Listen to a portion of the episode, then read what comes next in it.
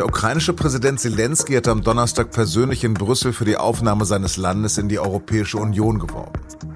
Zu Hause aber beschäftigt ihn nicht nur der russische Angriffskrieg, sondern auch Korruption. Über beides habe ich mit dem SZ Osteuropa-Korrespondenten Florian Hassel gesprochen.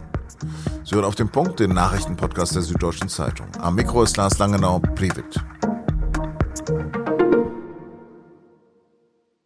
Volodymyr Zelensky ist diese Woche auf Europatournee. Mittwoch war er zunächst in Großbritannien, abends dann in Paris. Dort hat er auch Kanzler Scholz getroffen. Bei seiner Reise geht es um weitere Waffenlieferungen für die Ukraine. Zelensky bittete um mehr schwere Waffen und Kampfjets. Zudem geht es um den EU-Beitritt der Ukraine. Am Donnerstag ist Zelensky deshalb auch nach Brüssel gereist. Dort hat er vor dem Europaparlament gesprochen und da hat er gesagt, dass sich die Ukraine zusammen mit Europa gegen Russland verteidige die größte antieuropäische Kraft der modernen Welt. Ні, Європа. Ми захищаємось від найбільш антиєвропейської сили. Zusammen mit der EU. Denn hier will sein Land möglichst schnell Mitglied werden. Die Ukraine, die den Krieg gewinne, werde Mitglied der Europäischen Union, sagt er, und auch die EU gewinne dadurch. І вперше в історії готує, я вірю, позитивну оцінку внутрішнім реформам в європейській країні, яка захищає. Zelensky spricht von Reformen der Ukraine, denn die sind für einen möglichen EU-Beitritt auch unbedingt nötig. In Kiew kämpft Zelensky gerade nicht nur gegen die russischen Invasoren, sondern auch gegen die Korruptionen der eigenen Regierung. Und darüber habe ich mit unserem Osteuropa-Korrespondenten Florian Hassel gesprochen, der gerade in Kiew ist. Zunächst aber habe ich ihn gefragt, für wie realistisch er den EU-Beitritt der Ukraine auf absehbare Zeit hält. In absehbarer Zeit für völlig unrealistisch. Vor Zelensky hat auch sein Premierminister vor ein paar Wochen gesagt, sie wollten innerhalb von zwei Jahren da mit den Verhandlungen schon beginnen. Auch das ist völlig unrealistisch. Selbst wenn man den Kriegsbonus in Aussicht stellt, ist die Ukraine auf absehbare Zeit nicht da, wo sie dafür sein müsste. Egal, ob es das Thema Korruption ist oder andere Dinge. Und natürlich ist die EU nach schlechten Erfahrungen bei Rumänien, Bulgarien oder jetzt auch bei Serbien auch gebrannt. Und deswegen glaube ich, wird diese Position, die auch von, von Berlin vertreten worden ist, es gibt keine Vorschusslorbeeren beim EU-Verfahren, auch bei der Ukraine durchgezogen werden. Du sagst jetzt gerade absehbare Zeit. Was hältst du denn für realistisch? Zehn Jahre, 15 Jahre, acht Jahre, auf jeden Fall sicherlich nicht die zwei Jahre, von denen jetzt hier die Ukrainer reden. Wir fangen ja auch damit an, dass so eine ganze Menge neben anderen Dingen wie Reformen dazugehört, beispielsweise dann auch nochmal wieder demokratische Wahlen. Ja, wir haben in der Ukraine Kriegsrecht und wir wissen nicht, wie lange der Krieg dauert. Dauert er noch sechs Monate, dauert er noch sechs Jahre? Äh, erst dann werden auch wieder Wahlen stattfinden können. Und da sind, da kommen ja eine ganze Reihe von Dingen zusammen, die erstmal stattfinden müssten. Und insofern, äh, glaube ich, ist das völlig unrealistisch. Dann lass uns über die Korruption im Land reden, über die du ja jüngst sehr viel geschrieben hast. Wie sieht das eigentlich die Zivilbevölkerung, das normale Volk? Ja, es gibt ja einen Korruptionswahrnehmungsindex, wie das so schön heißt, wo also nicht die tatsächliche Korruption gemessen wird, die natürlich auch kaum zu erfassen ist und in Kriegszeiten schon gar nicht, aber die Wahrnehmung durch die Bevölkerung.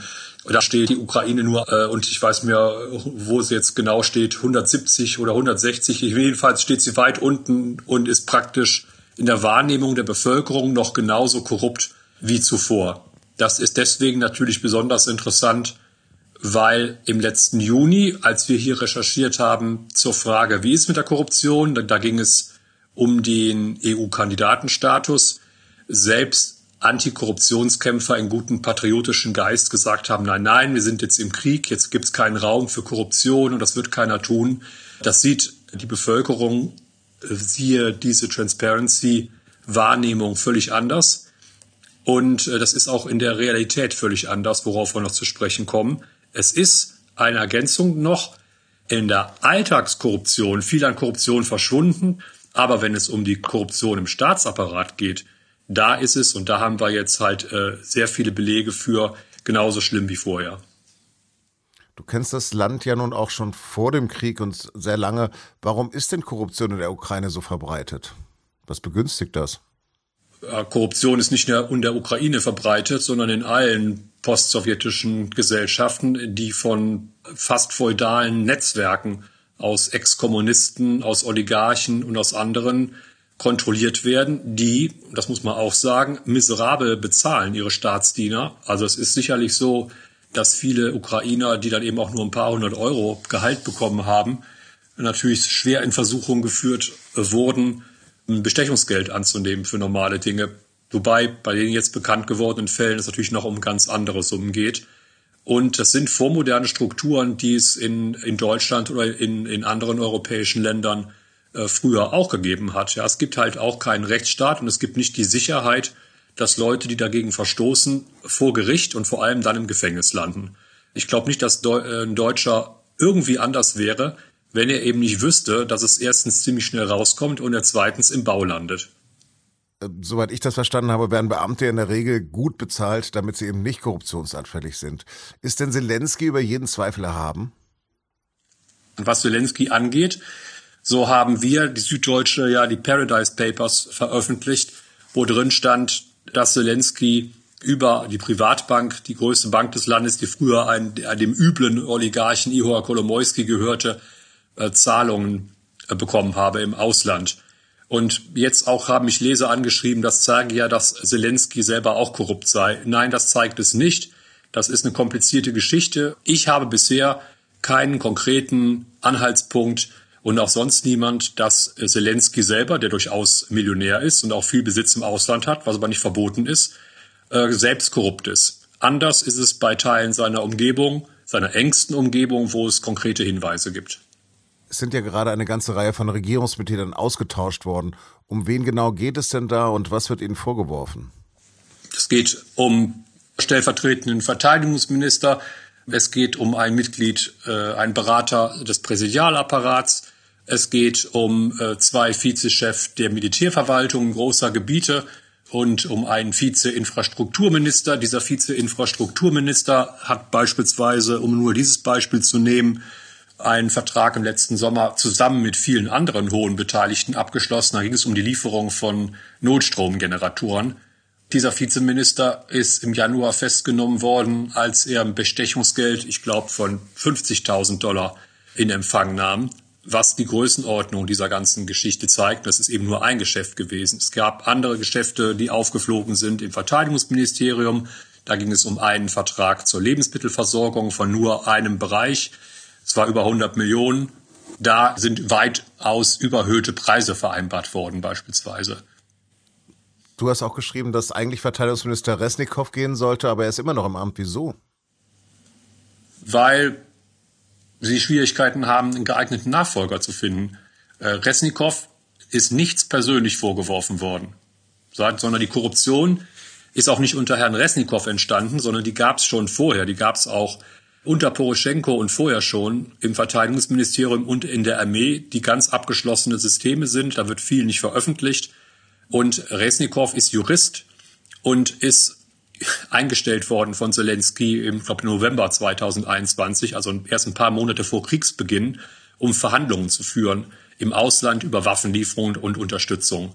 Das entschuldigt das natürlich nicht und ein Minister ist verantwortlich für die Handlungen, aber man muss erstmal einen Nachfolger finden. Und das ist nicht so einfach. Ein Nachfolger war ausgesucht worden, der aber im Generalsrang steht und nach der ukrainischen Verfassung darf nur ein Zivilist Verteidigungsminister werden der General, also der Chef des Militärgeheimdienstes, war offenbar nicht bereit, seine militärische Karriere aufzugeben, was er hätte machen müssen. Summa summarum, ist es denn ein gutes Zeichen, dass es trotz Krieg einen scheinbar funktionierenden Kampf gegen die Korruption gibt, oder ist es ein Zeichen dafür, wie tief die Korruption sitzt?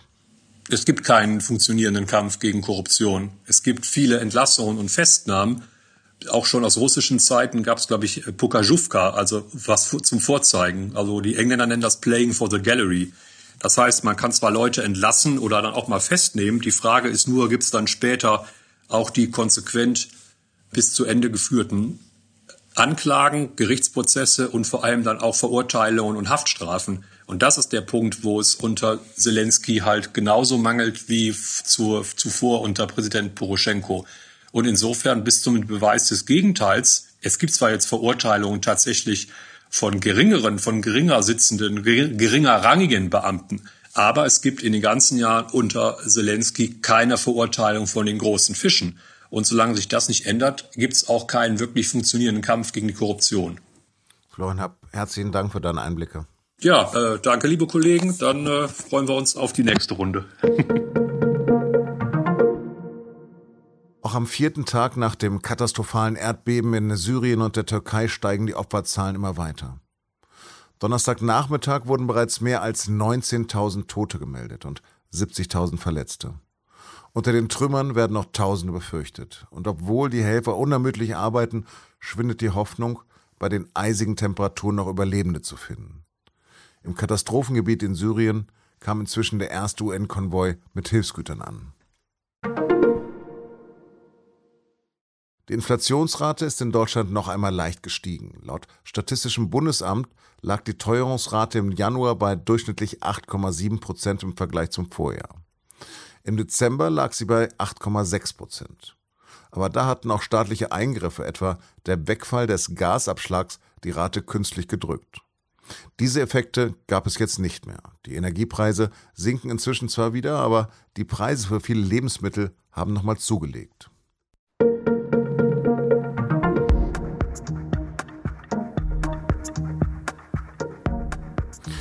Die Liebe frisch, dann erzählt man gern davon und viel. Aber was ist nach längerer Zeit?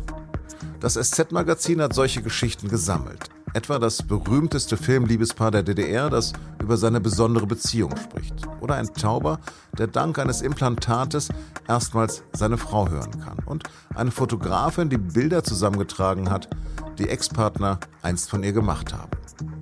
Vom Wiedersehen, Wiederhören und Wiederfinden, dieses Liebesheft finden Sie als Beilage der Süddeutschen Zeitung am Freitag, im Abo oder am Kiosk. Redaktionsschluss für Auf dem Punkt am 9. Februar war 16 Uhr. Produziert hat die Sendung Jakob Arno.